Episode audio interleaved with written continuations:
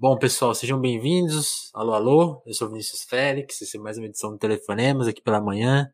Telefonema sendo gravado sempre aí no YouTube e pela Twitch, em qualquer horário, né? Nos horários que os convidados estiverem disponíveis. E toda quarta e sexta aí nas plataformas de podcast mais tradicionais, Spotify, o Apple, Google, todas, todas, todas, todas mesmo. E o Telefonemas é esse podcast aí de conversa, de trocar ideia já chegou uma turma aqui na nossa versão por live, sejam bem-vindos mesmo. E hoje a minha convidada é. Vamos, lá vou eu errar a pronúncia do sobrenome, hein? Isabel Wittmann. Qual que é, Isa?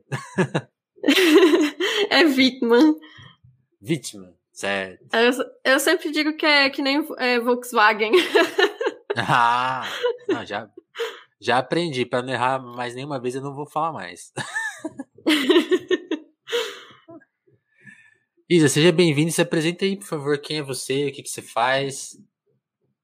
Obrigada pelo convite. É um prazer estar aqui conversando, né? Vamos trocar uma ideia aí. E, bom, eu sou Isabel, como você falou. É, eu sou crítica de cinema e é, também vítima, exatamente. O, o Marx aqui falou vítima, era a época da novela Próxima Vítima. Tô cortando meu fluxo de pensamento aí, enfim. As pessoas faziam piadinhas na escola. É, e também sou doutoranda na USP em Antropologia Social, com pesquisa sobre gênero e cinema. Certo, certo. O, essa coisa de, de, de crítica, assim, eu, eu, eu até queria saber antes, assim, o que que que, que veio primeiro, por exemplo, né? Gostar de escrever ou, ou gostar de cinema mesmo? E quando você resolveu, é, tipo, não, vou começar a escrever sobre isso aí, e, e como, como, como, que foi aumentando esse grau para virar uma crítica mesmo, tão estudiosa do, do rolê? O que, que veio primeiro, o estudo ou o cinema mesmo? Olha, é uma boa pergunta. Eu acho que o cinema ele chega para todo mundo desde muito cedo, né? Todo mundo assiste uhum. filme desde criança, se envolve com os filmes desde criança, mas na verdade o que veio para mim primeiro foi a escrita. Então, eu, eu, escrevia muito desde pequena. Eu comecei escrevendo poemas, depois passei a escrever crônicas, pequenos contos. Cheguei a publicar livro de poesia, esse tipo de coisa e enfim, tinha interesse em ser escritora, jornalista, acabei não fazendo graduação em jornalismo e por seu próprio bem. Caminhos da vida. e quando, quando eu já estava formada em arquitetura, porque eu estudei arquitetura pela questão de ter, eh, estudar história da arte, esse tipo de uhum. coisa, também não foi uma boa escolha, mas tudo bem. Acontece. É, é, e aí, quando eu já estava formada, eu pensei, eu preciso voltar a escrever, porque é muito legal estudar arte e tudo mais, mas eu preciso escrever. E aí eu criei um blog pessoal. E nesse blog pessoal eu escrevia sobre todas as coisas que me interessavam. Então, eu escrevi, cheguei a escrever textos sobre videogame, sobre livros, sobre cinema também, sobre figurino é, receita, receita de bolo, é, tutorial de costura, enfim, o que aparecia que me interessava, tudo, tudo. E aí isso foi se estreitando, assim, foi chegando um momento em que os outros temas foram ficando para trás, o meu interesse em, em, história da arte foi ficando como é, uma forma de uma bagagem para as minhas análises de cinema, mesmo meu interesse por moda também é, como a questão do é, de tutorial de costura, enfim, eu gosto de, eu tenho interesse na área de costura, mas tenho interesse por história da moda, né? Então, isso me levou a escrever sobre figurino e direção de arte dentro do cinema, mas aí no final das contas, o cinema foi se tornando o objeto preferencial, vamos dizer assim, aonde tudo foi convergindo. Mas, é, claro, eu amo cinema, mas inicialmente partindo do meu desejo de escrita mesmo, assim, minha vontade de escrever sobre coisas que me interessavam. Entendi, entendi. E, e isso é mais ou menos em que ano, assim? O, o que o blog Olha, surge? O blog surgiu em 2009. Entendi. Ele ainda tá e, no ar, é o estante da sala. e esse blog você ainda atualiza ele? Atualizo, atualizo. Hoje ele virou mais ou menos como uma coluna, vamos dizer assim, dentro do meu projeto atual, que é o Feito por Elas. Então, por exemplo, quando eu faço cobertura de festivais ou quando eu elaboro uma crítica sobre um filme, ele ainda é publicado no estante da sala, só que quando tu acessa o Feito por Elas, ele tá lá e aí redireciona pro, pro estante da sala. Ele virou uma coluna, basicamente. Entendi. E, e, e aí, quando que, quando que a gente chega no não sei se, se, é um pulo muito grande já falar do feito por elas, porque aí você, como você falou, você vai se direcionando para isso e aí você vira uma crítica profissional mesmo, assim, você assume esse papel. É, isso, isso vem antes do, de criar o feito por elas.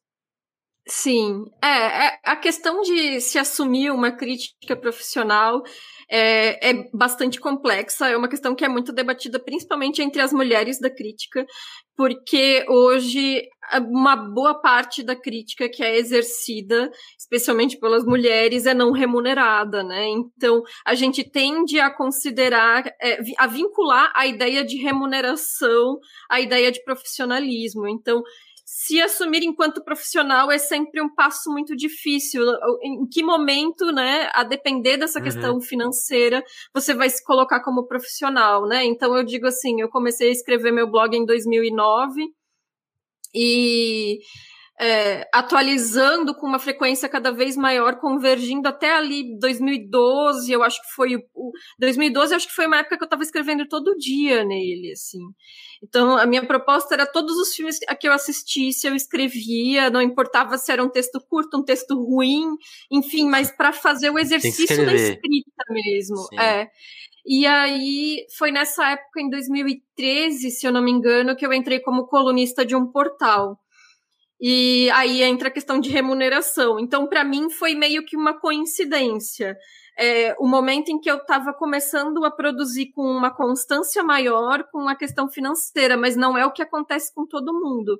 Justamente porque é difícil, né? Hoje em dia, é, a mídia impressa praticamente é, não tem mais o mesmo espaço, né? Enfim, e os sites é, e blogs, e, enfim, é, quase não tem, não tem essa possibilidade de remuneração, né? E aí o Feito por Elas, ele veio em 2016, né? Foi quase como uma continuidade de, dessa trajetória mesmo. Sim. E, e, aí acho que o Feito por Elas já pega essa fase, assim, que, por exemplo, né? Eu tava, tava vendo o especial mais recente de vocês sobre o Oscar, por exemplo, esse ano ganhou uma diretora, uma mulher.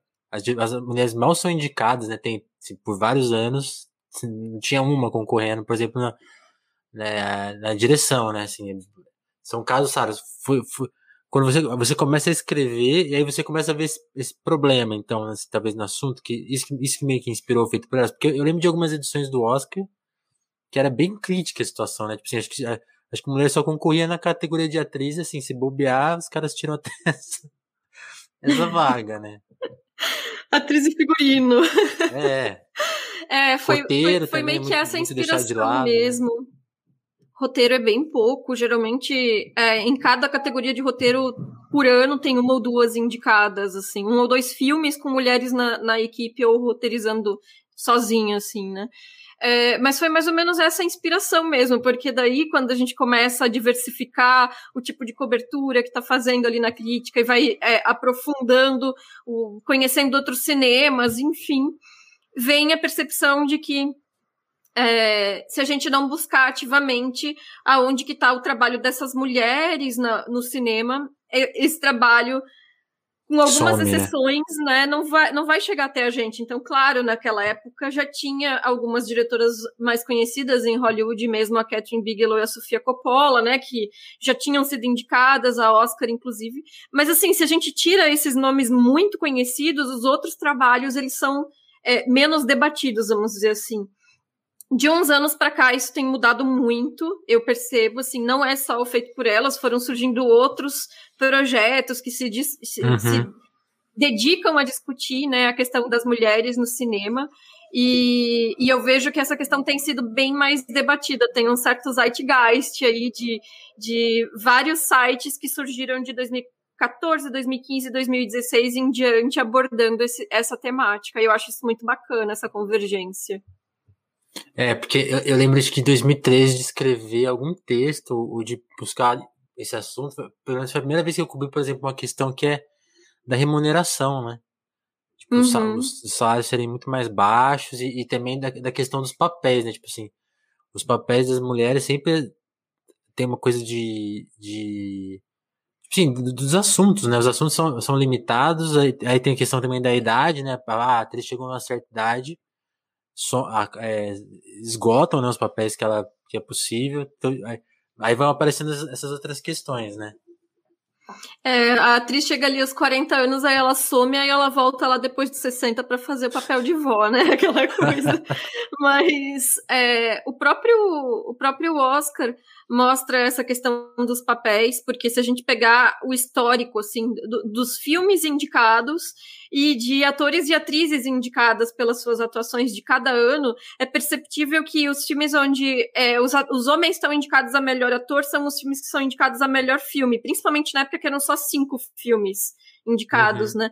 E aí os filmes que são é, é, que tem as mulheres indicadas a melhor atriz ao longo da história são muitas vezes filmes menos conhecidos. Atriz coadjuvante mesmo é sempre um papel, tipo a mãe de, do protagonista em algum filme. Então, é, são filmes, entre aspas, menores, assim, sabe? Esses, esses filmes das, das atrizes. Claro, tem exceções, né? Todos os anos tem exceções, mas se a gente faz um apanhado histórico, tem um pouco esse, esse perfil mesmo. Certo. E aí, uma coisa que, que eu senti lendo, lendo, lendo seus textos, assim, tem uma, tem uma coisa crítica sua que eu. Aí, aí também é porque eu não leio tanta crítica, assim, mas que, que eu fiquei muito. Sei lá, tipo assim. Questão. O jeito que você lida com, a, com questão social e, e, e, alguns, alguns detalhes. Por exemplo, eu fui ler a sua crítica do Parasita, assim. Foi uma das raras críticas que eu li que, que eu, assim, pelo menos bateu com a minha leitura do filme. Não tô falando que a minha leitura é a certa. Mas tô falando, assim, uhum. assim, uma leitura de pegar o ponto de vista crítico do filme, né? Muitas então, tipo assim, por, por exemplo, aí tá foi ler, ler a sua crítica sobre o. Ah, Rede de Espiões, agora não vou lembrar o filme. Aquele Wasp do. Tem o Wagner Moore e, e, trata, trata, uhum. trata dos espiões de Cuba. Wasp tipo assim, Network. E, é, Wasp Network. E aí você, tipo assim, você pega. Pe, pe, ah, aqui foi meio anticomunista, aqui foi meio não sei o que. Tipo assim, eu queria saber de onde que. Você, você, você contou do seu desenvolvimento na profissão. Quando que você qual, qual esse embasamento mais crítico? Assim, você começou a ver problemas em outras críticas ou isso vem da sua formação? Vem da antropologia? De onde que vem esse, esse, esse espírito que, que eu considero mais crítico assim, e mais cuidadoso com esse olhar tanto político e, e social que está entremeado assim, nos filmes? Poxa, obrigada. é, na verdade, eu cheguei na antropologia depois da crítica, né? Eu já estava trabalhando como crítica quando eu entrei no mestrado. Eu entrei no mestrado em 2014. É... Mas eu acho que tem a ver um pouco com trajetória, sim, sabe? Com posicionamento político, claro uhum. que eu tenho um alinhamento é, muito claro e muito aberto para a esquerda, né? E isso também transparece em, em todas toda a forma de realizar o feito por elas deixa isso muito claro também, né? A posição política da gente, digo da gente porque tem uma equipe também de, de mulheres da crítica que participam das, das atividades, dos podcasts, né? Então, assim, nós temos uma determinada postura e é claro que isso orienta a nossa linha editorial, a forma como nós uhum. realizamos as nossas atividades profissionais, né? É, uh, o meu feminismo, obviamente, né?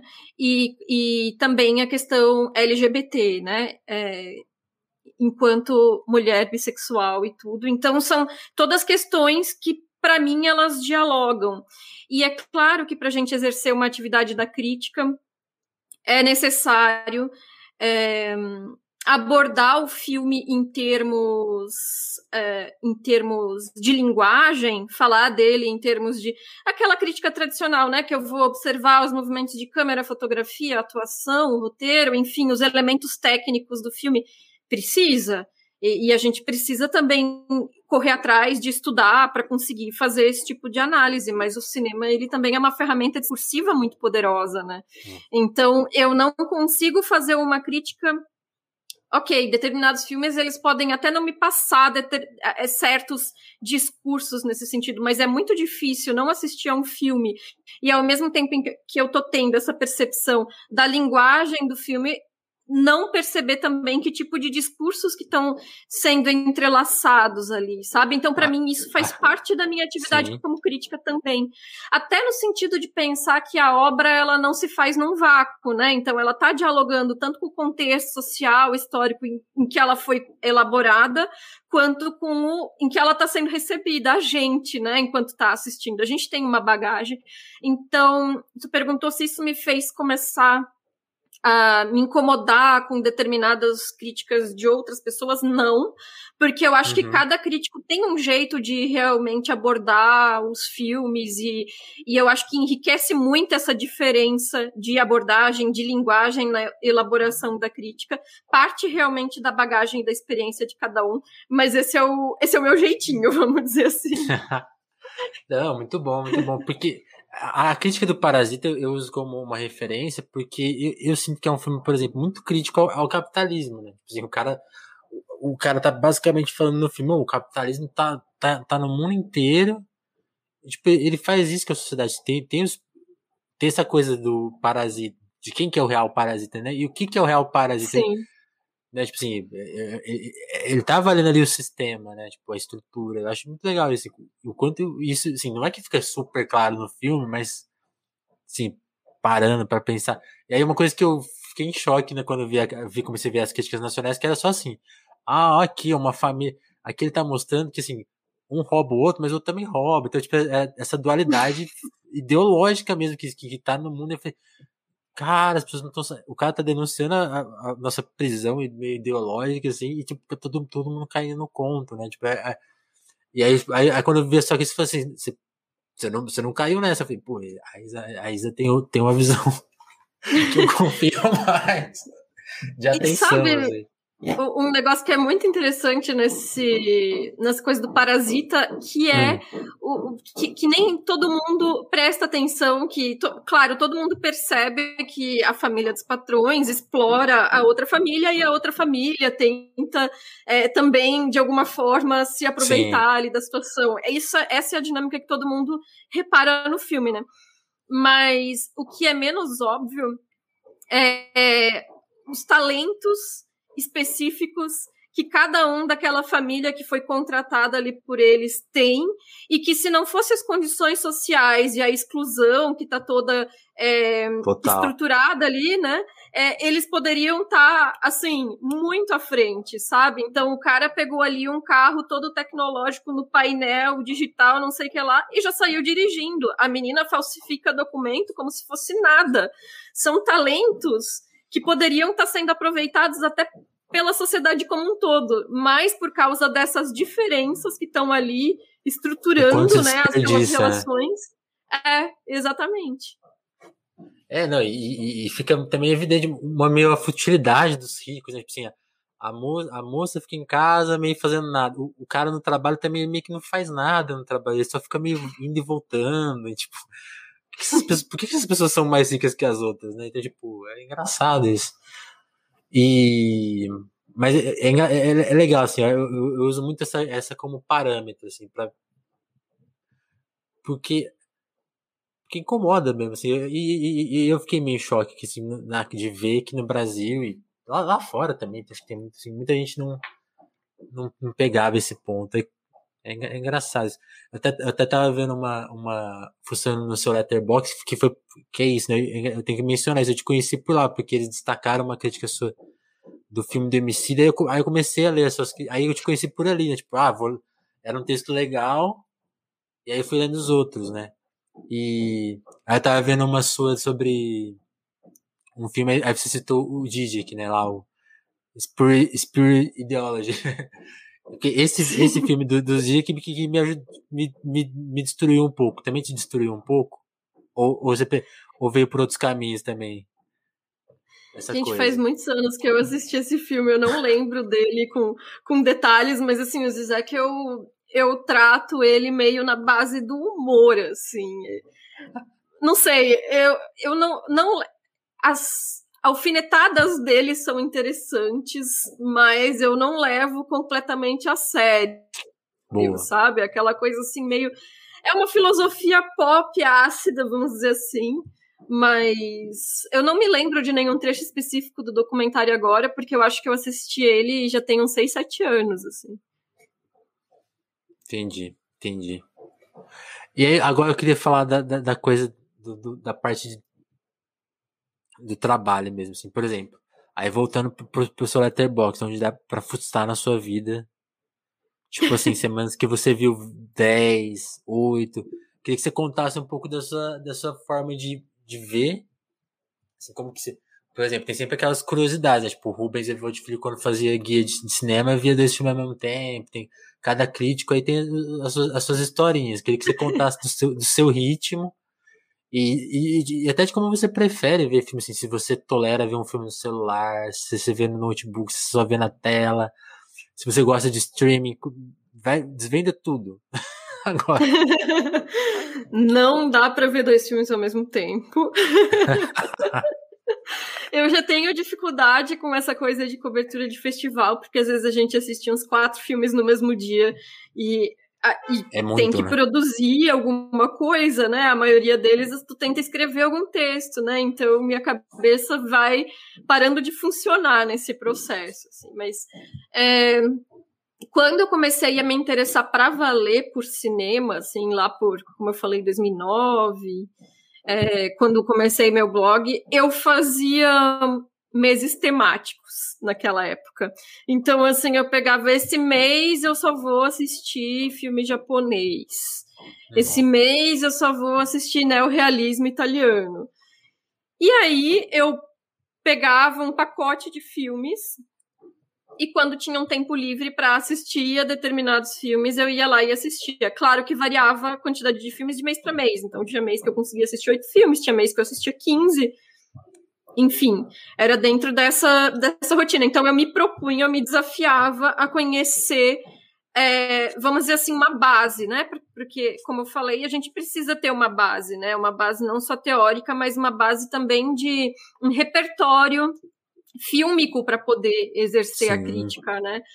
E aí, a partir do momento em que você já tem uma certa base, já conhece algo mais geral, assim, eu fiquei mais livre para ir escolhendo conforme meus interesses. Então, é, isso faz com que às vezes eu entre nos loopings meio estranhos. Tipo, ano passado, no Feito por Elas, a gente fez. A gente tem é, dois especiais fixos todo ano, que é o, o, de outubro, que é dia das, é, das bruxas, filmes de terror, dirigidos por mulheres.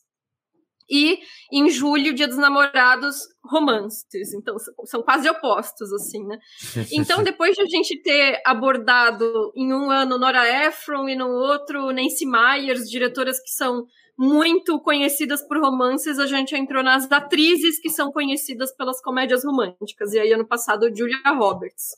E aí eu assisti, assim, num mês, uns 20 filmes da Julia Roberts, e eu não aguentava mais olhar para Julia Roberts. Mas é esse processo, às vezes, meio que se cria, sabe? Sim, é, sim. Dependendo da demanda, dos interesses. E em se tratando de cânone, que eu falei de conhecer uma base, também de conhecer para fora do cânone, porque o cânone sempre foi criado por alguém, né? Então, se a pois gente é. pega um um livro como Mil e Um Filmes para Ver Antes de Morrer, você vai ver lá que não tem. É, não tem 60 filmes dirigidos por mulheres lá, não sei quantos por pessoas negras. Então, esse cânone é majoritariamente masculino, branco, quase todos os diretores estadunidenses europeus, alguns é, algumas exceções são, por exemplo, o cinema japonês, que tem uma era de ouro ali que é abarcada, enfim, cinema iraniano, mas são exceções.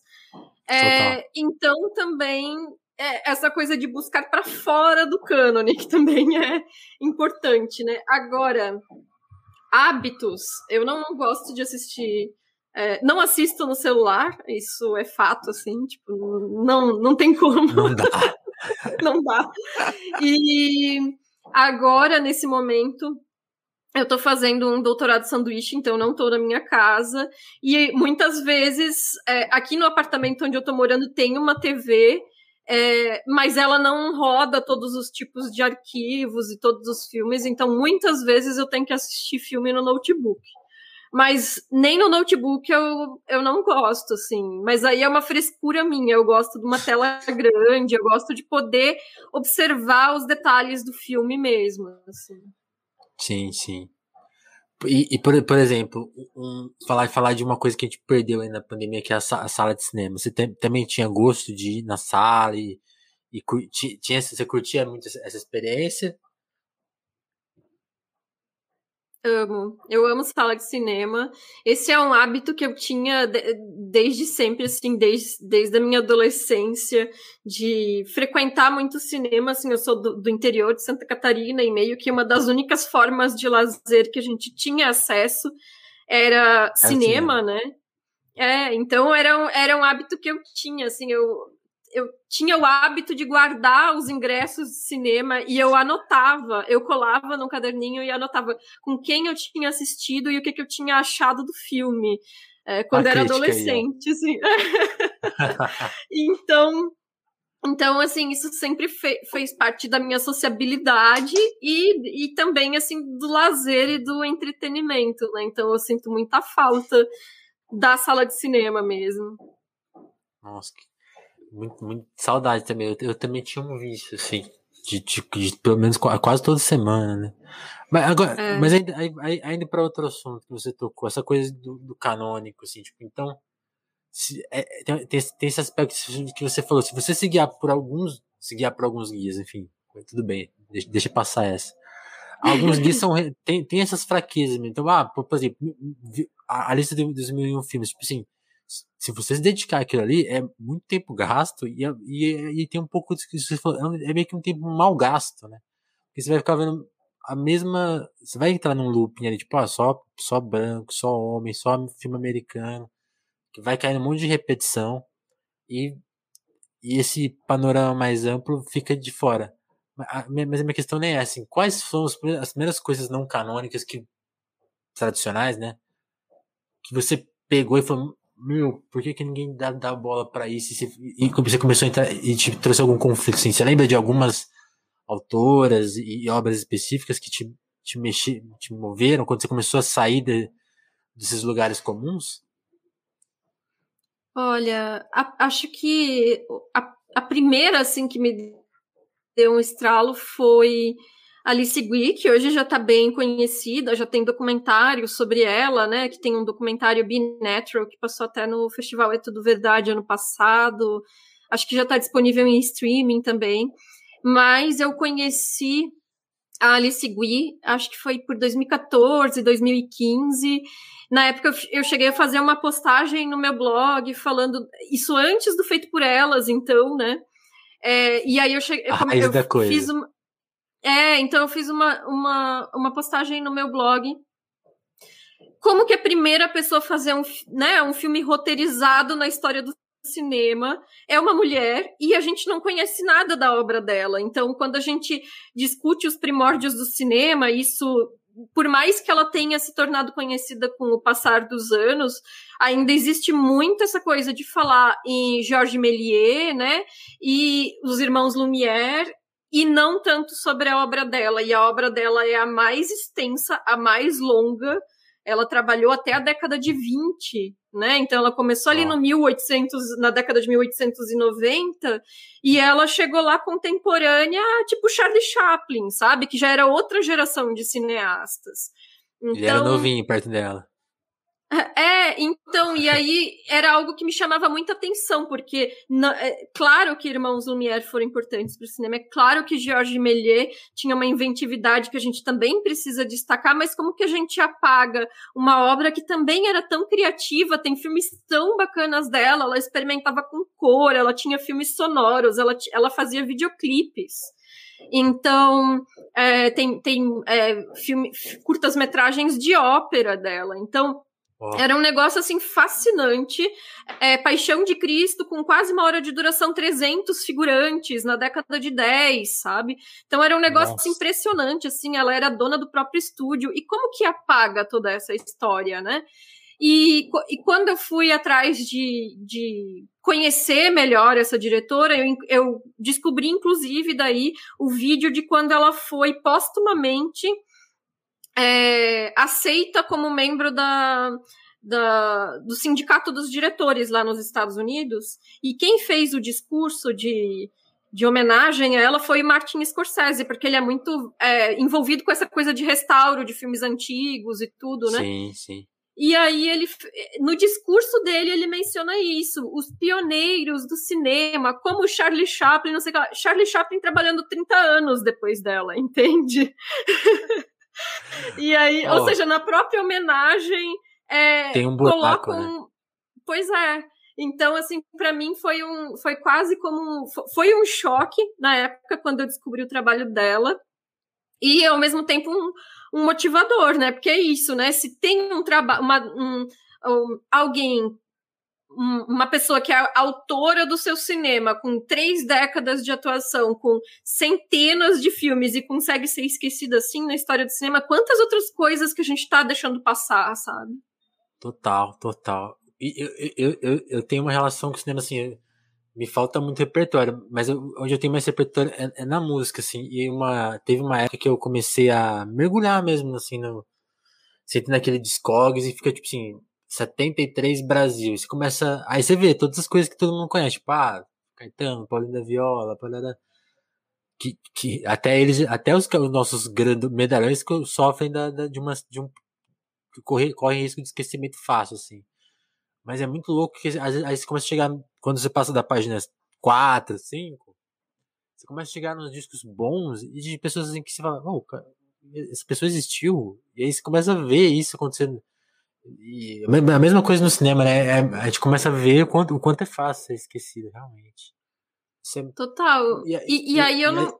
Ah. Desculpa. Não, dizer, não, não, e, aí, é, e com isso. O delay, delay, por causa do delay, eu te desculpa, mas vai, vai lá. E, com, e com isso eu não quero dizer de forma alguma que é inútil assistir esses filmes canônicos, porque obviamente eles também são canônicos por são um motivo é. que não só o fato de serem é, de homens brancos europeus ou estadunidenses, claro que isso ajuda, mas não é só isso, não, tô, né? É. E, e, e, e é sei lá, eu sempre acho fascinante conhecer filmes bem realizados, independente da autoria, assim. Questões técnicas, às vezes, que deixam a gente babando, tipo, como que eles conseguiam fazer isso nessa época, sabe? Mas eu acho que, gente, que esse, esse exercício de ir atrás de outras coisas também é importante, independente disso. Sim. E, e aí, para entrar em outro campo, você citou o Scorsese como um cara que, que ama cinema e restaura, né? E ele mesmo tem os seus problemas, como você mencionou.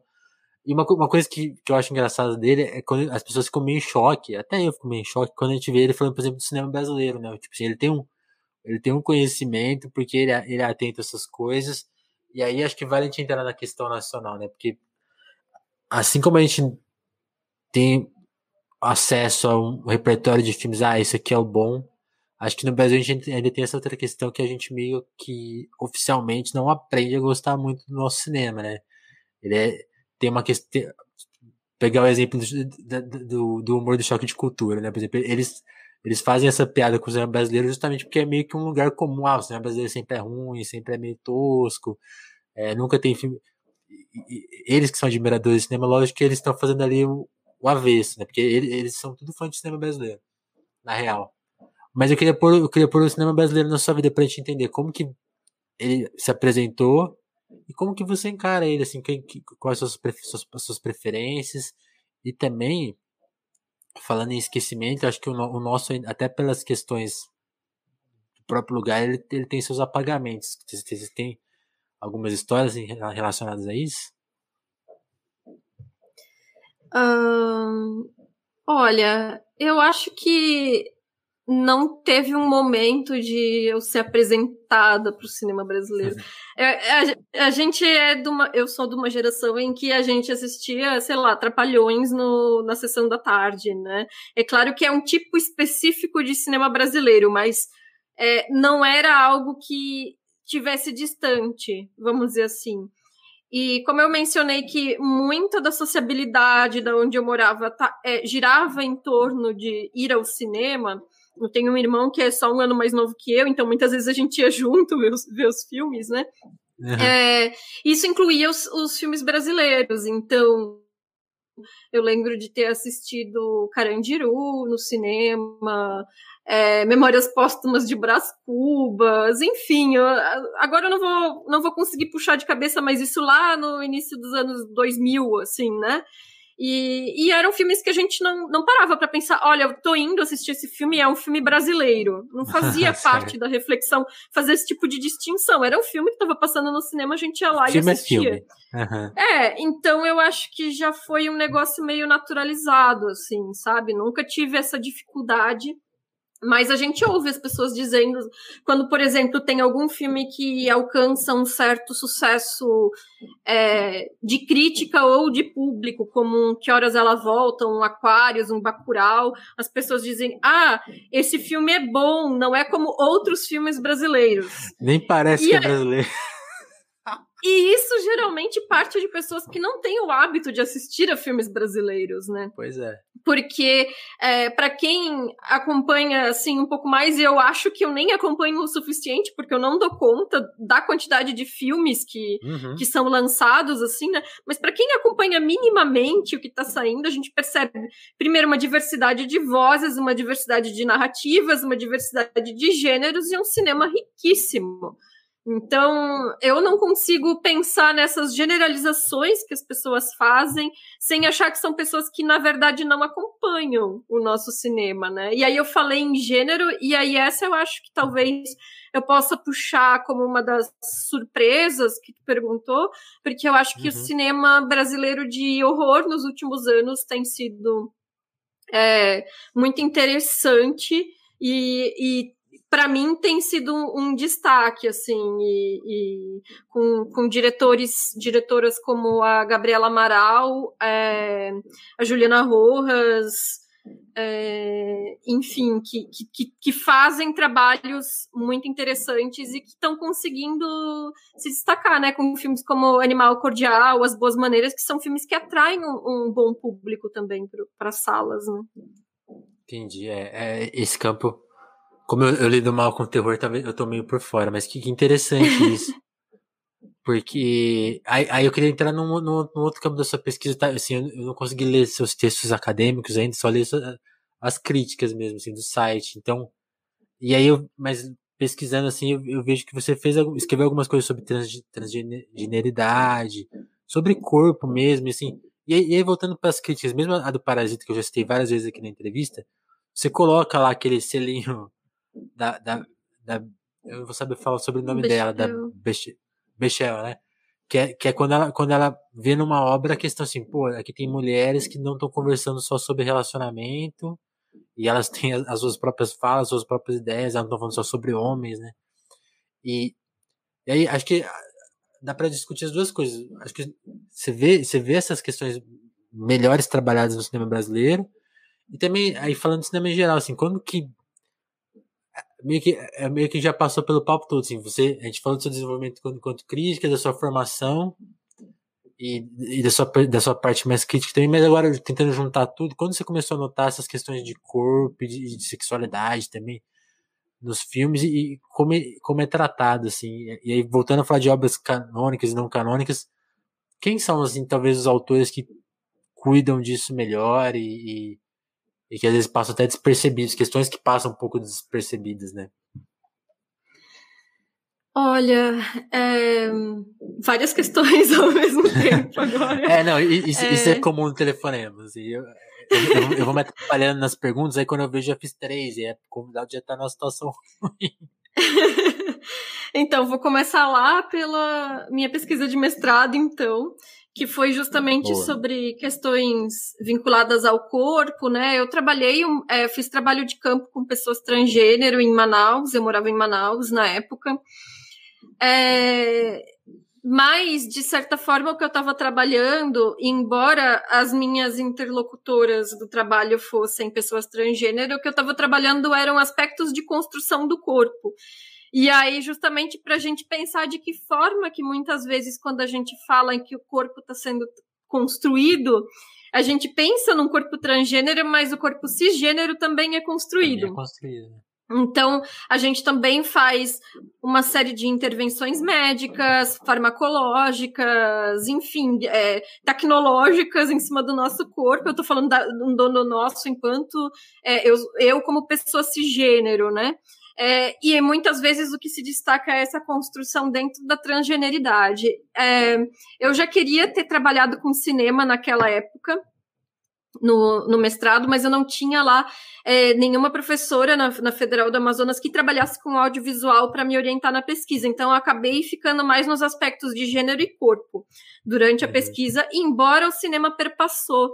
Então, é, na época, eu pesquisei um pouco sobre todo esse histórico de filmes de enganação, entre aspas, em que personagens, por exemplo, tudo em aspas, personagens se disfarçam como se fossem de outro gênero para fins cômicos em determinadas situações e é, como quanto mais quente melhor. Tem um, tem um, tem uma, um histórico de filmes com, com personagens que se disfarçam, né?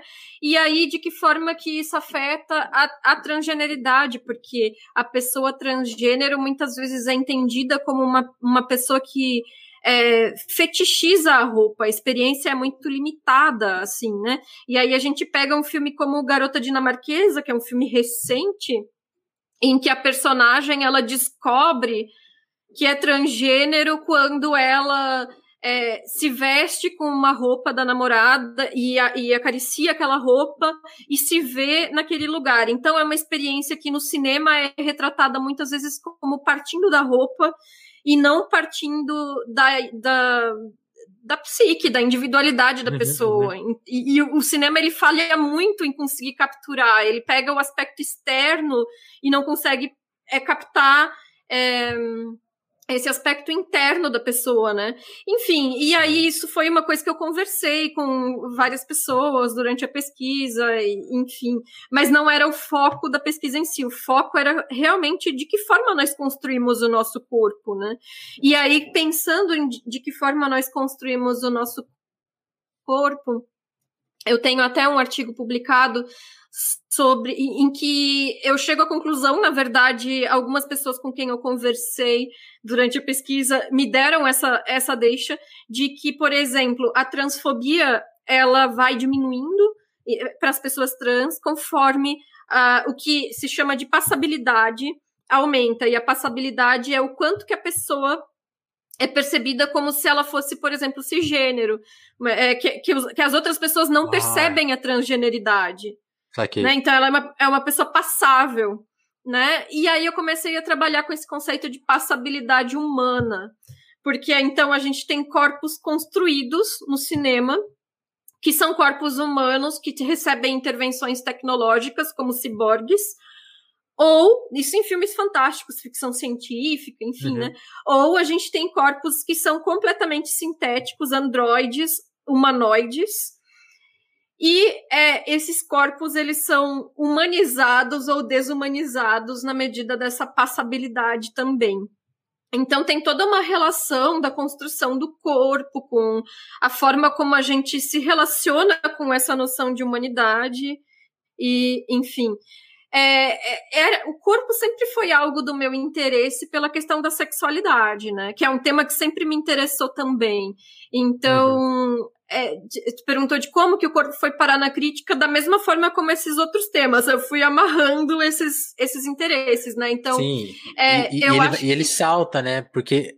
É, desculpa te cortar, Isa, mas Não. ele salta justamente porque uma coisa que passou, acho que passou pela nossa conversa, o, cine, o cinema cala muito, né? Então, tipo assim, muitas vezes isso não é dito, né? Então, e, e, aí tá, justamente tá dito, né? Porque assim, pô, o corpo quase nunca é tratado, então tá lá, né? Tá lá a questão, né? Mas desculpa te cortar. É, não, imagina, e é isso, né? O corpo, ele nos porta, né? Então, o corpo é o que está carregando, por exemplo, não só a nossa sexualidade, mas também o nosso gênero, a nossa raça. Então, a forma como a gente é entendido pelos outros Sim. perpassa o nosso corpo, né? Nós, basicamente, somos o nosso corpo, né? As nossas relações com o mundo são mediadas pelo nosso corpo. Então, é quando eu comecei a me, me, interessar por cinema queer, cinema LGBT, enfim, por essas temáticas, a gente vai cair em filmes como tem um documentário que é o Celluloid Closet, é, o, o armário de celuloide, que é justamente sobre isso, né? Sobre figuras históricas do cinema que estiveram ou não no armário, né? O celuloide, no caso, se referindo ao próprio filme, né? O, o filme uhum. onde era filmado, né? Enfim. E aí a gente começa a descobrir, por exemplo, ao longo da história de Hollywood, não só diversas estrelas e astros que eram é, é, lésbicas, gays ou bissexuais, enfim, que existia uma questão de sexualidade que ficava de bastidores, como também personagens que eram codificados dentro de sexualidades, entre aspas, é, é desviantes, e uhum. que, em virtude da censura nos Estados Unidos, eles não podiam ser apresentados como tal. E aí, isso sempre foi um negócio que me fascinou, assim. Então, é, foi meio que isso. Eu fui indo por esse caminho de, tipo, ir atrás de filmes que abordassem a temática da sexualidade, atrás de filmes que tivessem a, a questão do corpo presente, e o corpo daí ele pode aparecer, como eu falei, em diversas frentes, né? E, e foi isso, fui fazendo essa mistura. Legal. Eu não sei se nem se foge muito do tema, mas você foi uma coisa interessante. Você usou o exemplo da garota dinamarquesa. E aí, o quanto uma forma de contar a história distorce a história, né? Tipo assim, você citou, né? Tipo, ah, ela só. Talvez o, o autor que até nem, nem queria. Sabe, acho que talvez ele nem conseguiu resolver a questão de uma forma de contar, né? Tipo, ah, talvez ele até queria contar da, da psique, mas tipo assim, ele talvez como que você lida com essas coisas de, de, de limites? Porque alguns autores falham nisso e, e, outros conseguem superar, né? Você acha que, por exemplo, tem filmes que lidam melhor com isso? Porque, por exemplo, uma coisa que me incomodou, eu não sei se, vai, se dá problema contar, mas eu, eu vi o Marighella. E ah, eu, fiquei sim. muito, eu fiquei muito intrigado com essa questão, porque o filme não desrespeita a figura dele, ao mesmo tempo, por, por alguma coisa assim, de querer contar de uma maneira a palavra não é reacionária, assim, mas usando elementos que são reacionários, assim, uhum. tipo assim, uhum. a figura do filme de ação, por exemplo, é um pouco reacionário uhum. o filme de ação. Então, contar o papel de um revolucionário dentro de um, de um dogma que, onde ele não cabe, meio que limita ele. Ao mesmo tempo que você, tá, você não está limitando, que você está contando claramente, olha, ele não é isso, mas você usou a forma e aquilo meio que deu, depois ele numa prisão que é meio, putz, daqui não dá para sair. Como que você analisa essas coisas? Porque eu também estava vendo uma coisa numa análise, se você pegou aquele é, Tiger, White Tiger, aí você falou, pô, uhum. é um filme reacionário também. Como que você vê esses elementos e como eles dialogam assim de dos limites da, dos limites da linguagem mesmo, quanto eles aprisionam alguns autores e aí, e aí de novo, para pedir exemplos seus assim, que, que autores que você vê que putz, resetam essa questão e tipo, passam por ela e que a gente devia até observar mais assim. É, é difícil esse negócio de como que eu percebo, porque aí de novo entra nessa coisa de é uma percepção individual, né? Obviamente, né? A arte ela tá ali para ser interpretada e aí da minha bagagem, do meu ponto de vista, eu vou afirmar que aquilo ali é reacionário ou não, né? Sim, e, sim. e tudo bem, assim, tudo bem se outra pessoa não tiver a mesma percepção, porque vai ser a interpretação dela de uma obra que é aberta, né? É, achei interessante isso que você falou sobre Marighella. Eu não assisti o filme, mas isso de limitar a um determinado tropo do gênero aonde o filme tá, tá se encaixando, uhum. né? Isso, é, isso, isso faz sentido. É, eu diria assim que, em se tratando de questões de corpo e de sexualidade, é, principalmente, né, que seriam os meus focos, vamos dizer assim, né? É, é por isso que as pessoas pedem tanto por essa questão da representatividade atrás das câmeras, né? Não, não só na frente, porque isso já está mais batido de dizer eu quero filmes com personagem assim, assim, assado, né? E isso é importante para as pessoas se verem ali também, né? Mas porque. Quem vai desenvolver? É, é, quem vai desenvolver? Porque é óbvio que é, eu, que sou uma mulher, por exemplo, posso escrever um filme, se eu fosse uma roteirista, é, que tenha um, um, homem protagonista. Nada impede. né? E, e, isso faz parte da nossa liberdade criativa, isso faz parte da nossa capacidade humana de, de fantasiar situações, de ter empatia por outras histórias, de se relacionar com outras realidades, enfim. Mas é, isso vai exigir um esforço muito maior da minha parte de entender um contexto, de pesquisar, de conversar com pessoas, de é, enfim, é, mergulhar em um, em um, lugar que não é o meu, né? Então, quanto mais gente com as mais diversas características estiver escrevendo, dirigindo, produzindo filmes, mais fácil vai ser a gente de ter percepções mais próximas daquilo que as pessoas estão vivenciando, né? Isso, Sim. claro, de novo, eu não quero de maneira alguma cercear a liberdade criativa de ninguém. A gente pode, a gente é, enfim, cria mundos com alienígenas, com criaturas fantásticas. Então, é, não, não faz sentido eu querer escrever só sobre mim mesma, por exemplo, né? Mas que tenham um cuidado em relação a essas criações, né? E aí, pessoas que eu acho que fazem. É, isso muito bem em se tratando da questão é, de gênero e de sexualidade, eu vou citar dois diretores, assim. É, o Todd Haynes, que ele é do que se chama New Queer Cinema nos Estados Unidos, e ele faz um cinema que aborda questões de gênero e sexualidade de maneira lindíssima, evocando os clássicos de Hollywood, assim, são construções maravilhosas, o corpo está sempre presente de uma maneira muito marcante. É, enfim, é, acho que as obras dele são. É um dos meus diretores preferidos, assim, acho que as obras dele são muito marcantes mesmo. E a Céline Sciamma, que é uma cineasta francesa que vem trabalhando essas questões também. Então, o primeiro filme dela, Lírios d'Água, era um filme de crescimento de duas meninas adolescentes que começam a se relacionar. Enfim, o segundo filme dela, Tomboy, era sobre uma criança é, que era apresentada é, como menina pelos pais, mas que negava essa identidade, se apresentava para as outras crianças como menino. E o terceiro ah. filme dela, Retrato de uma Jovem Chamas, um romance de época belíssimo entre duas mulheres, assim. Ah, então, é, é maravilhoso. E então, assim, acho que são dois diretores que têm trabalhado essas questões de uma maneira é, muito bonita e ao mesmo tempo muito próxima do mainstream, assim, não tem nada que seja um cinema assim alternativo, sabe, que não seja acessível para as pessoas, Total. enfim. Total. E, e tem, tem uma, uma, outra questão também, aí, aí falando, aí voltando a falar de indústria, que que você, quando, quando você falava de, dessa, dire, dessa diretora, eu, eu, fiquei pensando, eu lembrei de outra diretora que eu, eu, vi você mencionando, que é a diretora de, de Aos 13, que é também a diretora do Crepúsculo. E o quanto que. Sim. Por exemplo, no, no Aos 13, que é tipo, ah, ela, ela é super autoral e elogiada. Aí ela faz um filme que é considerado meio bomba, que é o Crepúsculo. Só que é um filme super lucrativo, que ela fez, tipo assim, com usando assim, a gente vai falar acho que com 40, sei lá quantos milhões, assim, você vai falar, nossa, é muito, muito dinheiro.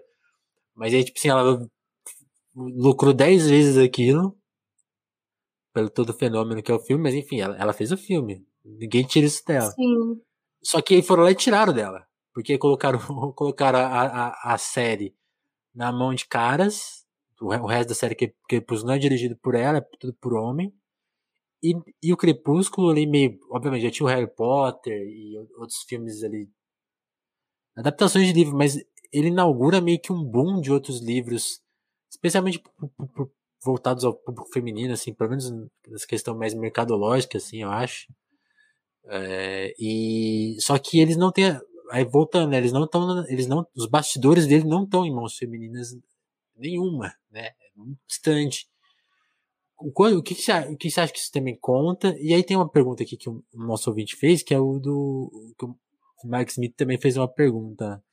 Ele, ele te zoou lá no começo, mas ele também fez uma pergunta que é o que o, que, que o Me Too também influenciou nessas coisas, assim?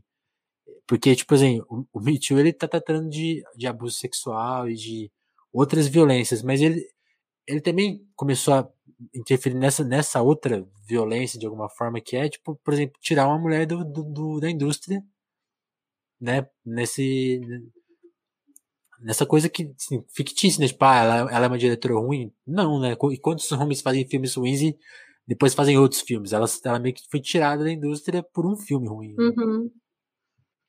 É, isso é algo que me chama muito a atenção, que tem mudado aos poucos recentemente, mas que até pouco tempo, em Hollywood especificamente, era muito difícil as mulheres terem acesso a grandes orçamentos, a dirigirem filmes de franquias, esse tipo de coisa, né? Então era exatamente isso. A Catherine é, Hedwig, acho que é Catherine Hedwig, acho que é esse o nome dela, né? Do Aos 13. Ela. Acho que é isso aí. É, e aí ela, ela fez esse sucesso, foi um filme que teve uma boa recepção e tudo. É um filme de crescimento, Sim. então aborda justamente essa coisa da adolescência, né? E tinha a ver, né? Tinha a ver com essa coisa do crepúsculo. Chamaram ela para dirigir, mas provavelmente eles não contavam que ia ser tanto sucesso comercial a franquia. E aí, né, tirar isso das mãos dela, né? E a carreira dela virtualmente é, e a carreira dela praticamente acabou ali, né? Porque uma vez que é, uma porta é fechada em um, um, um, uma grande chance dessa, né? É muito difícil de conseguir recuperar em Hollywood, né? A não ser que você seja um diretor com menos de 30 anos, homem e branco. Que aí é, são diversas oportunidades e para trabalhar em franquias. Então, por exemplo, o diretor lá, o Josh Trank, eu acho que era, né, que fez um é, Quarteto Fantástico e fez uma série de filmes que eram para ser blockbusters, mas todos eles foram, foram muito mal, Fracasso. muito mal. Fracassos, e assim, ele continua ganhando trabalho, sabe? Então. Não, não então só, é só pra gente usar aqui como. Só pra gente usar como parâmetro. A, como, como que é o nome desse cara? Vamos, vamos tentar mostrar a história do que Joshua. Josh Trank. T-R-A-N-K, acho que é isso. E que é que eu tô, eu tô vendo da Catherine é, é, é meio assim, tipo. Vê. Aqui, ó, Josh Trank, achei. Cadê? Não, essa filmografia aqui tá errada. ah, ele só eu fez três filmes? Não é possível. sim. Acho que sim. Ixi. É, não, tudo bem. Mas, mas a, a Catherine, por exemplo, ela fez o, o 13, que é tipo assim, assim, o primeiro filme dela é esse. Crítica e tal. Aí, aí, ela fez os, o Sage Dogtown, que também é um filme elogiado, assim, interessante, tudo independente. Aí ela pega um Garota. outro filme mais épico. E aí ela já faz o Twilight. E aí, tipo, depois ela volta pro cinema independente. Ela não consegue não, continuar. Emplacar. Né? E, e, isso é uma coisa que não é exclusivo dela. Isso também aconteceu, por exemplo, com a Penelope Spheres, que, nos anos 90, que era uma diretora que fazia filmes alternativos de, do cenário punk, então ela ia lá, filmava os shows, é, é, é, eram uns documentários de música super alternativos, assim, e aí pensaram, a gente vai fazer o filme, o longa do, do, da sketch do Saturday Night Live do Quanto Mais Idiota Melhor. Precisa ser alguém que manje do cenário do rock ali, porque os personagens têm essa característica. Quem que a gente chama? Chama Penelope Spheres, que tá há anos trabalhando com isso, tá envolvida com o cenário e tal. E aí ela dirigiu e foi um sucesso absoluto. E depois teve Quanto Mais Idiota, Melhor dois, que já não foi com ela, e ela foi varrida de Hollywood de novo, dirigiu os. Batutinhas, sabe? Então. então isso é, é recorrente. Difícil. É recorrente, assim, mas, mas hoje a gente está tendo mais é, mulheres conseguindo é, grandes orçamentos e filmes de, de franquias. O que é também algo, assim, não sei se. Aquela coisa, né? É agridoce, porque é isso que a gente quer. A gente quer filme de franquia, é. porque agora meio que o que tem é tudo filme de franquia. Mas. Que é, que, é, que é, tipo um supermercado em, em filme, né? Aí, é. aí já vira outra treta. E agora sobre a pergunta do, do Me Too, é, eu percebo que já tem algumas influências sobre o movimento em Hollywood. Primeiro, porque o número de denúncias aumentou, obviamente, né? Que isso era uma coisa que, se antes tudo era acobertado, né? Agora isso está ficando cada vez mais frequente de as pessoas terem coragem de denunciar não só abusos sexuais, mas abusos morais e outros comportamentos que não são aceitáveis em ambiente de trabalho. E segundo as próprias produções, né? Então, ano passado a gente teve um filme de pequeno orçamento, mas que foi muito elogiado, que se chamava A Assistente, de uma diretora que se chama Kitty Green. E esse filme, ele basicamente falava sobre uma menina que está entrando como assistente de produção numa produtora é, hollywoodiana. E aí a gente começa a perceber uma série de coisas que não são faladas no filme e ficam subentendidas. Do tipo, ela encontrar um brinco caído no carpê do escritório do chefe. É, as coisas que não podem ser ditas, sabe?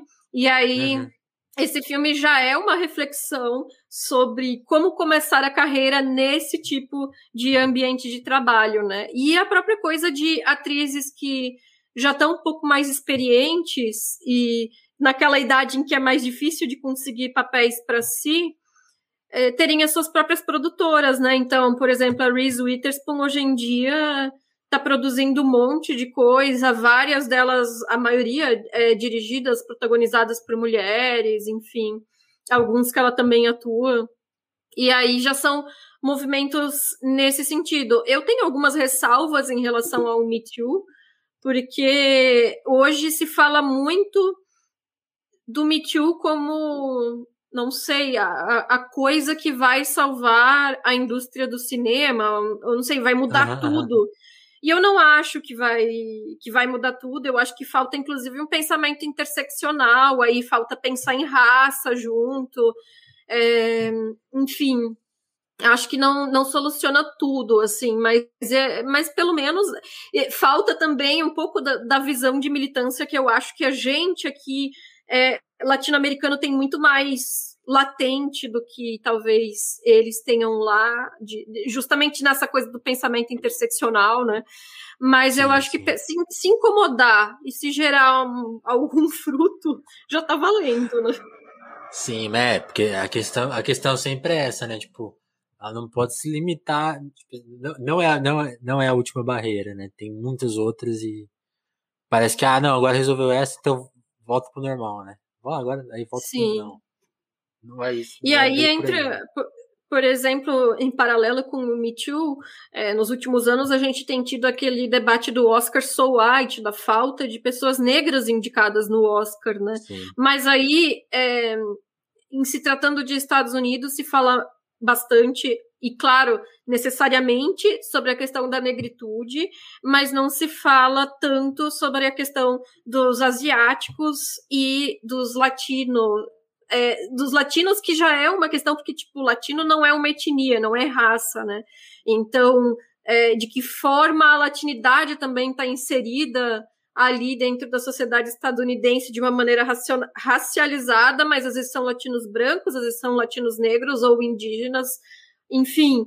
É, então, essas, esses outros grupos étnico-raciais acabam não tendo o mesmo tipo de visibilidade nessas demandas quando se trata de discutir raça-etnia em Hollywood. Então, isso também é, é algo que eu acho que para os próximos anos, esse ano no Oscar, a gente teve uma presença forte de principalmente atores asiáticos, né? Então, Sim. eu acho que isso vai vai repercutir assim essa discussão um pouco mais para frente aí.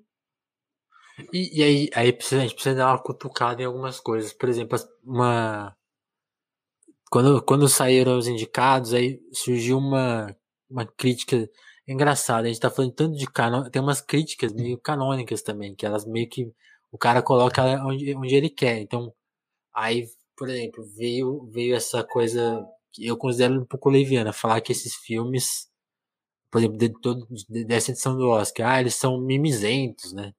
Quando a pessoa, quando a pessoa começa a usar, usar esse termo, você já fica desconfiado. Mas assim, que, que eles seriam até meio pretensamente políticos, eles nem chegam a ser políticos, porque o cinema político de verdade é outro e tal. E eu queria, queria saber um pouco da, da, sua, da sua opinião, assim, porque, porque Porque isso, assim, pra mim, não sei se se bate, assim, mas justamente quando o cinema trata minimamente de questão de raça e de, por exemplo, de etnia também, então, tipo, ah, tem um filme asiático, voltando a falar de Parasita, conseguiu ganhar um Oscar também de melhor filme, quebrando um outro paradigma, e mais, mais atores negros e, e mais mulheres, aí, ganha, aí quando aí ganha uma mulher fazendo um filme que critica, sei lá, tem, nem sei se você gosta muito de, de Nomadland, mas também que é um filme minimamente crítico, aí, aí as pessoas, pô, agora tudo é polícia. É, justo nessa hora, assim, é muita coincidência ou, ou não? que, esses, que esses comentários sejam justo agora, né? E perceba que Parasita ganhou, mas em nenhum momento ele foi considerado como uma narrativa sobre asiáticos, por exemplo, ou sobre coreanos em específico. Ele é um filme que ele é entendido quase como uma narrativa universal, uma narrativa sobre a, sobre a exploração das pessoas sobre capitalismo. Então, é, eu acho Se bem que... que as pessoas também não pegaram esse ponto, né? É, de, depende é, também é, da, da, da, interpretação. Acho muita, eu acho que muita gente acha que é só um puta filme. Não, é um puta filme. Aquela catarse do final, né? Que quando é. tem uma matança, assim, as pessoas entendem como algo catártico, mas enfim. É... Eu acho que às vezes quando as pessoas se acostumam com um determinado status quo, elas. Eu vou falar um negócio que talvez não, não soe tão bem, mas eu vou tentar me explicar. Elas não, politizam a, a, excessivamente. Tem ideias em teste. Ah. eu acho que quando as pessoas estão muito acostumadas com um determinado status quo, elas politizam excessivamente. Então, assim, eu falei isso de parasita, mas eu falei propositalmente. Porque, assim, é, é, essas pessoas que fazem esse tipo de crítica, e que falam que determinados filmes são mimizentos, elas falam isso porque o protagonista não é um homem branco, porque é uma pessoa negra, porque é uma pessoa asiática, porque é uma mulher, ou porque é, aborda uma questão de sexualidade, é um personagem LGBT. E o Sim. fato de esses personagens estarem sendo colocados sob o holofote é colocado como um mimimi, como se é, essa narrativa fosse sobre o fato desses personagens serem negros, asiáticos, mulheres, LGBTs. O que não necessariamente. É óbvio que nós termos personagens pertencentes a grupos minoritários como protagonistas é um ato político. Sim. Mas, mas não, nem toda narrativa que tem esses personagens como protagonistas tem os temas específicos do racismo, do machismo ou da LGBTfobia como centrais para essa narrativa. Então, a gente precisa, obviamente, ter. É, ver essa diversidade de protagonismos, mas nem todo filme precisa ser panfletário em, no sentido de abordar isso como uma questão central, né? Então, esse, ano a gente teve no Oscar ali o Minari, que era sobre uma família de imigrantes tentando montar uma fazenda. Era uma, era um, uma, era uma família de pessoas coreanas. Mas o filme não. Assim, é óbvio que o filme mostra o desconforto da, do, dos, do ASP, né? Do, do branco anglo-saxão protestante estadunidense, com a chegada dessas pessoas asiáticas na sua comunidade. Mostra. É, uhum. Mas, assim, a narrativa da migração e do tentar começar uma nova vida é uma narrativa clássica do sonho americano, né, estadunidense padrão. Então, é, enfim, com isso o que eu quero dizer é que se a gente tem romances com personagens LGBTs e eu, como uma pessoa LGBT, eu quero que romances com, com pessoas LGBTs sejam normalíssimos, sabe? A gente só quer ver um romance, não precisa ser um, sabe, fazer desse filme uma causa. Ele vai Total. ser uma causa, porque, obviamente, como eu falei, é, é uma escolha política, né? A escolha dos protagonismos. Mas aí é, é justamente isso. Eu acho que as pessoas encaram como mimimi o trazer aquilo que não é normativo para o holofote. Sim. É isso, né? Tipo, é, é, é, eu, sempre, eu sempre fico pensando nisso, o quanto esses comentários dizem mais sobre a pessoa do que sobre o objeto. Então se, se revela muito, é. né? Revela muito. Interessante. A gente já estourou o tempo de uma hora e eu prometi pra ir uma hora. Não sei se, se eu tô tomando muito tempo dela. Como que tá aí? Não, tá ótimo. Não, não tem problema. Porque aí eu queria fazer mais, mais uma pergunta, pelo menos, de. Aí falar de, de hoje, assim, tipo, o que, que você anda assistindo e. A, a, a, assim, aí tra trazer, trazer assim, coisas que você queira contar pra gente, que a gente deve prestar atenção e que estão no seu radar agora. Por exemplo, eu, eu vi uma, uma, uma, resenha sua recente sobre o filme da Barbara Streisand. E ontem eu vi um filme dela, aquele As Duas Faces do Espelho, agora não vou lembrar o título. E, e achei Sim. interessante, achei, achei até interessante por ser um filme dirigido por ela, escrito por ela que eu fiquei meio incomodado. Assim, eu fiquei assim, pô, eu achei meio. Uma hora o filme tá super legal, e depois, depois cai num, nos lugares machistas. Eu falei, mas, pô, mas é dela o filme. Então, tipo, onde será, onde será que tá a questão aí, né?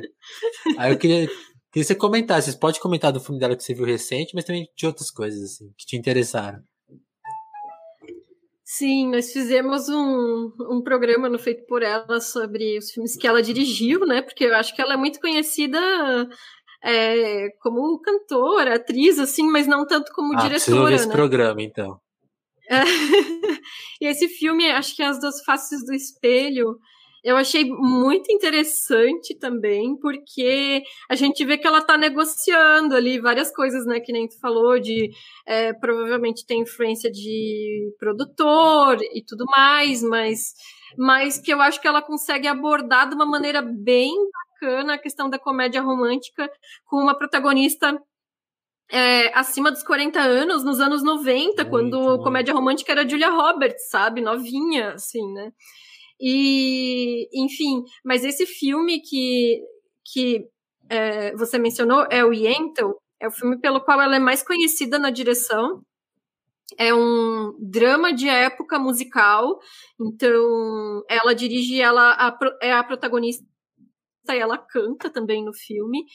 E é um filme assim que eu não esperava, não esperava mesmo, assim, é maravilhoso, porque ela aborda a história, essa protagonista que, que ela vive, é uma moça que vive é, no começo do século passado, década de 20, em uma comunidade pequena. O pai dela é um estudioso do, da, das escrituras judaicas e deixa ela estudar, só que nessa época as mulheres não podiam estudar as escrituras. E uhum. então é, é, escondido. E aí o pai dela morre. E aí ela não Ixi. tem renda, não é casada, e ela resolve que então eu vou, eu vou me vestir de menino e ir para uma universidade, né, um centro de estudos das, das tradições judaicas, assim. E aí é toda essa trajetória da personagem que envolve um triângulo amoroso porque ela tem um colega de trabalho, um colega de estudo que tem uma noiva e é, sem dar muito spoiler, mas essa noiva também se envolve com ela e ela apaixonada pelo colega, enfim tem um Caramba, certo... complexo, então, é, é muito complexo. As questões de gênero são absurdamente interessantes, assim, é, como que a personagem é, consegue acessos a determinados lugares se apresentando é, como homem que ela não teria como mulher, a questão da sexualidade completamente ambígua que é posta ali, e isso num filme que é um filme sobre a possibilidade de ter acesso à sua própria religião. Então ainda é um filme sobre religiosidade, assim. Nossa. Então é sensacional o filme, sensacional. Eu não esperava um filme tão interessante. Ah, eu quero ver. Eu quero ver. E, esse da, do, as duas fases do espelho que eu o que eu achei mais interessante, assim, apesar de achar que no final ele acaba, acaba, acaba caindo uma coisa assim, tipo, ah, ela tem que se produzir. Que eu, que eu, eu preciso talvez rever o filme para entender. Mas uma coisa, eu, eu adorei como ela quebra vários estigmas, assim, tipo, até, até coisa de roteiro, assim, tipo, tem uma hora que, como, como ele, como ele, o personagem principal encontra a, a paixão dele por, meio no trambique, assim, ele põe um anúncio e a irmã, que, que, uma, que, que é uma saída em filme que sempre, assim, quando a pessoa descobre, o personagem que descobre a mentira, assim, tá, vai ficar encarar mal. Eu adoro que ela resolve assim, não, achei ótimo. e, é, é, e eu, acho que ela subverte. Ela quebra várias coisas, assim. É, eu acho que ela subverte, porque que nem tu falou, tem uma coisa clássica de filme de comédia romântica que é o makeover, né? Que é quando é. A, a, a, personagem vai lá e faz toda uma mudança de visual para se tornar, entre aspas, atraente para o potencial é, pretendente ali dentro do filme, né? E aí no uhum. filme vai por esse caminho e pensa, não, não precisava disso, né? E aí depois ela vai lá e diz, brincadeirinha, não era bem isso, né? Então, é, Verdade. eu acho que ela Pensando melhor, acho que tem, tem, tem esse aspecto. É. verdade, verdade. Achei, achei, achei muito interessante, sim. Eu quero, quero ver, agora eu quero ver esse outro aí que parece melhor ainda. Ó, e aí, E agora então, su- surgiu mais uma questão aqui do, do nosso do pessoal que tá vendo na versão de live. E essa pergunta aqui do Giovanni eu achei muito boa. Que é os filmes que vêm sendo. Ele pergunta, né? Os que, e os filmes que vêm sendo produzidos por empresas que fazem stream, que trabalham a partir de um algoritmo que é popular entre o público, né? Isso, isso a gente vê muito, né? Tipo, ah, é, ah, você pode, vocês podem até reparar assim, tipo, ah, como surgem filmes genéricos, né? Tipo assim, tipo, ah, um filme sobre um tipo assim, Breaking Bad tá bombando, né? Daqui a pouco surgiu outra série Uhum. sobre um cara que também é traficante, que tem uma família. Acho que acho que isso acontece até mais em série que em filme, mas se bem que filme também, né? Tipo, ah, tá na moda thrillers políticos, aí surgem uns três meio parecidos. Ah, filme de julgamento, aí tem uns 50 filmes de julgamento sendo lançados na mesma época. O que, que você acha, Isa? Assim, você acha que isso é empobrecedor? Qual- Já, já tô enviesando a sua resposta. Você acha que é legal? Não sei. Então, eu acho que geralmente esses filmes eles tendem a não desafiar quem tá assistindo, porque eles vão entregar exatamente o que o público que levou àquela configuração do algoritmo tá desejando pelo filme. O que é- pode ser positivo, no sentido vai ser um filme agradável de assistir, mas ele dificilmente vai ter aquele elemento, aquela sacada, aquela virada que a gente vai ficar, nossa, isso é sensacional, por essa eu não Esse é novo, esperava. é. Então, eu às vezes assisto a alguns desses filmes é, de streaming e raramente algum eu realmente odeio, assim, raramente é aquela coisa, nossa, que filme pavoroso, mas também não tem aqueles que se destaquem como grandes, como, como, sei lá, produções realmente boas, né? E aí a gente tem que diferenciar o filme de algoritmo do filme produzido pela plataforma de streaming, mas que não de algoritmo, né? Porque aí a gente vai ter, tipo, o Irlandês, do Scorsese, o Roma, do Quaron, que são filmes autorais e tal, dentro da proposta deles, né? Só foram Mas, lançados é, pelo streaming, é. É, mas aí a gente pega, por exemplo, é, a quantidade de produções de saudosismo dos anos 80. é, agora a gente está tendo o revival das comédias românticas, principalmente comédias românticas adolescentes. Todas essas. É, que são filmes que não têm espaço no, no cinema, quando a gente tinha sala de cinema até agora há pouco, né? Porque são filmes que não, não Hoje, tá- hoje o foco está muito no blockbuster para ocupar as salas de cinema, mas são filmes que não seriam blockbusters, acabam sendo feitos no streaming. Mas são filmes, no máximo, gostosinhos, não, não tem, assim, nada memorável. É. Eu fiquei com essa sensação vendo. Ah, agora não vou lembrar o nome do filme. Nossa, mas é, é um- é um de, é um de menina. Como que chama? Ah, tudo bem, deixa, deixa passar essa. Mas, é é- mas era um do- filme. de- é, é- é- um era filme aquela comédia pa- romântica? Não, é, um que é. Como, deixa, eu- deixa, deixa eu tentar lembrar a trama. A menina co- descobre o passado da mãe de meio. de ser Riot, Riot Girl. Ah, sim. Moxis. Moxie, é, tipo assim, é um filme mó É. legal, quebra um monte, quebra um monte de convenção, mas eu também aí eu fiquei com essa sensação. Parece, tipo assim, que, que, que leram o algoritmo, tipo assim, ô, as pessoas gostam muito de, sei lá, meninas malvadas e filmes de, de período escolar, só que todos os filmes são meio machistas, então vamos, só te retira, aí, o aí tem um garoto legal de, parece muito moldado, aí tipo assim, aí, ao mesmo tempo que você tá gostando do filme, você fica com essa sensação, caramba, os caras moldaram assim, tipo, no, sabe, ó, do muito Sim, engraçado. eu, e esse eu até acho que ele ainda tem alguma questão de autoralidade, porque ele é da Amy Poehler, e dá pra ver bem assim o dedinho dela ali, né? Aham. Amy Poehler, que era do Parks and Recreation, né? E, e ela, inclusive, cita no filme o Meninas Malvadas, e o Meninas Malvadas é escrito pela.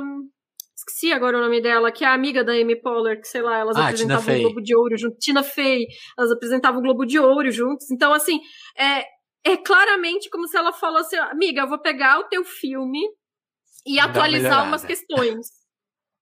É. Sim. Só que é um checklist, assim, porque o que que acontece? Tem uma série da Netflix que eu gosto muito, que é adolescente também, que é Sex Education. Só que o, o protagonista uhum. é a pessoa mais sem graça da série inteira, que é o um menino branco hétero. E aí a série tem menino negro é, que faz drag e, e vai, é aborda a questão de sexualidade, aborda aborto, direitos, direitos reprodutivos, enfim. E o protagonista é o personagem mais sem graça. E aí eu acho que existe uma falta de confiança no público de comprar outros protagonistas que não sejam do status quo. E esse Moxie faz isso. A menina é branca e hétero é a protagonista. Aí tem menina latina? Tem. Tem menina negra? Tem. Tem menina asiática? Tem. Tem menina lésbica? Tem. Tem menina bi? Tem. Tem cadeirante? Tem. Mas aí parece assim que fizeram um checklist e todos esses personagens é estão lá de, de passagem, assim, sabe? É, a, a, personagem cadeirante não tem nem nome, é só para dizer que tá abordando. Que ela existe, é. O, a questão do capacitismo. Ela existe, mas ela não tem é, trama nenhuma. Ela não tem protagonismo, é.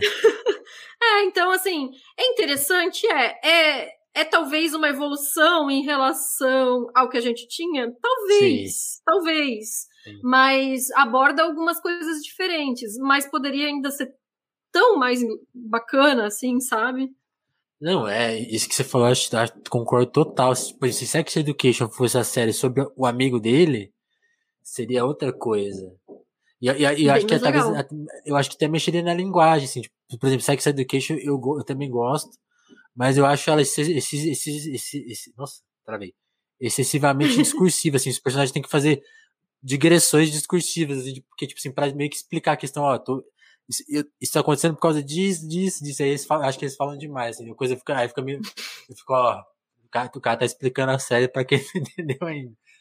Mas mesmo assim, é, mas é, é isso, é desafiar, talvez, talvez, é o que você falou, talvez esteja mexendo, mas tem que quebrar mais, né? Sim. Interessante. Com certeza.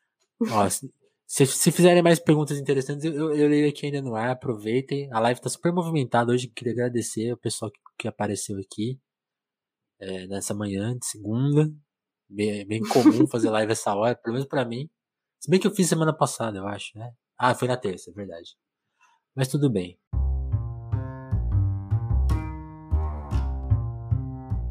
Quero, antes da gente iniciar a entrevista, pedir licença aqui para a Isa para agradecer o pessoal do nosso apoio. A Isa também tem podcast, ela, ela, sabe da importância desse momento, inclusive eu vou até meio copiar o discurso que eu aprendi com ela, que é pedir o seu apoio tanto no, no apoia mas também sempre lembrar que você está vendo pelo YouTube, use aí o jeito de divulgação no YouTube, que é curtir, que é mandar o link para alguém. Se você está vendo na Twitch, siga o nosso canal na Twitch também, compartilhe o link da Twitch. Se você está vendo no Spotify, considere seguir a gente, compartilhar esse link também, ou em qualquer outra plataforma de áudio.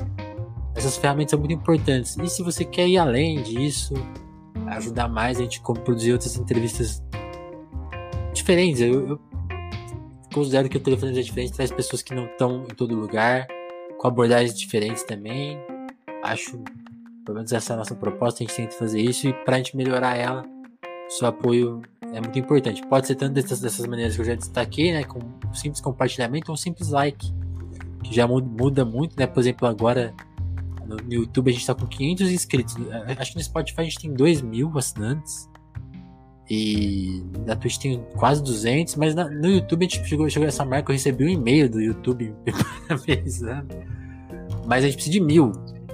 A meta no, no YouTube é mil, porque mil que você consegue monetizar o canal, fazer várias coisas. Então, considere se inscrever aí que ajuda muita gente. E se você tá lá no apoia eu quero agradecer a turma que já tá lá.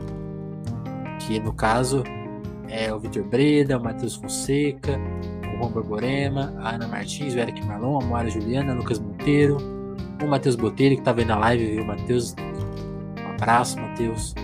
O Augusto Batista, Tatiana Araújo, Sabrina Fernandes, Pedro Duarte, Diogo Burilo, Kleber Monte, Davidson Mati, Gabriel Nunes, Dagmar Abrantes, André Camurça, Lívia Rossati, Sérgio Romanelli, Adriana Félix, que é minha tia e fez aniversário esses dias, parabéns. Didi, Jéssica da Mata, Mara Santos e a Dava Brandes. Meu muito obrigado para toda essa turma. E minha recomendação, siga a, a, participar do Apoia, tem tanto a faixa mais baratinha de dois reais, que já é um super apoio, mas também tem a de 10, que você ganha desconto na livraria Alecrim. Um desconto mensal muito bom nessa livraria muito especial, que é a livraria Alecrim. Feita lá no Rio por um pessoal.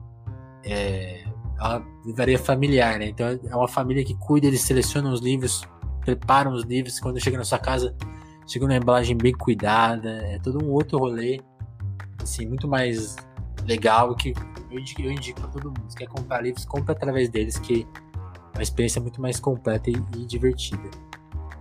E interessante também. Isa, queria te agradecer pelo papo. E é isso. Muito obrigado. Foi muito boa conversa. E espero que a gente possa conversar mais, mais pra frente. Eu que agradeço. Obrigada, Vinícius, pelo convite. E, enfim, a conversa foi muito rica mesmo. Desejo boa sorte aí com o podcast. Tomara que continue crescendo. Eu também imito a Gi do Anticast, né? Nessa questão de dizer assim, é, apoio o seu produtor de conteúdo independente, né? Então, assim, apoiar o pessoal que está aí é, correndo para produzir um conteúdo que seja interessante, que chegue a mais gente, né? E que é, tá longe das grandes mídias e longe de ter a estrutura das grandes mídias, né? Então, o quão, o quão é importante para quem estiver ouvindo, acompanhando aí para apoiar o Telefonemas. Eu também vou fazer esse pedido. e Sim. obrigada também para quem está assistindo a gente aqui ao vivo e também para quem for assistir posteriormente, né? Total, total. E, inclusive, se você tiver com mais dinheiro sobrando, considere apoiar o Feito por Elas, conhecer o podcast. Tem, eu mesmo ouvi pouco ainda, preciso ouvir mais. Tem, tem um monte de coisa lá para ouvir, quero ouvir. E considere apoiar o trabalho da Isa também. Fica a minha, a minha recomendação. Come, começa até pela Obrigada. Isa, que ela tem mais repertório aí. Ajudem. E é isso, ajudem, ajudem. Porque acho que a gente reclama tanto do que a gente assiste, então ajude pessoas como a gente que a gente tá aqui trabalhando para melhorar essas coisas. Pro, ó, pro pessoal que tá acompanhando na Twitch, eu vou inclusive pedir essa licença a todos os nossos outros ouvintes em outros canais. Eu vou mandar vocês aí para um, pra alguma outra live. Acho que eu vou mandar vocês pra CPI aí, pra vocês ficarem bem informados da CPI. Acho importante. Então fiquem, fiquem aí com o Orlandinha. E é isso, pessoal. Agradecer muito. Agradecer de novo a Isa. E até o próximo Telefonemas. Valeu. Até mais.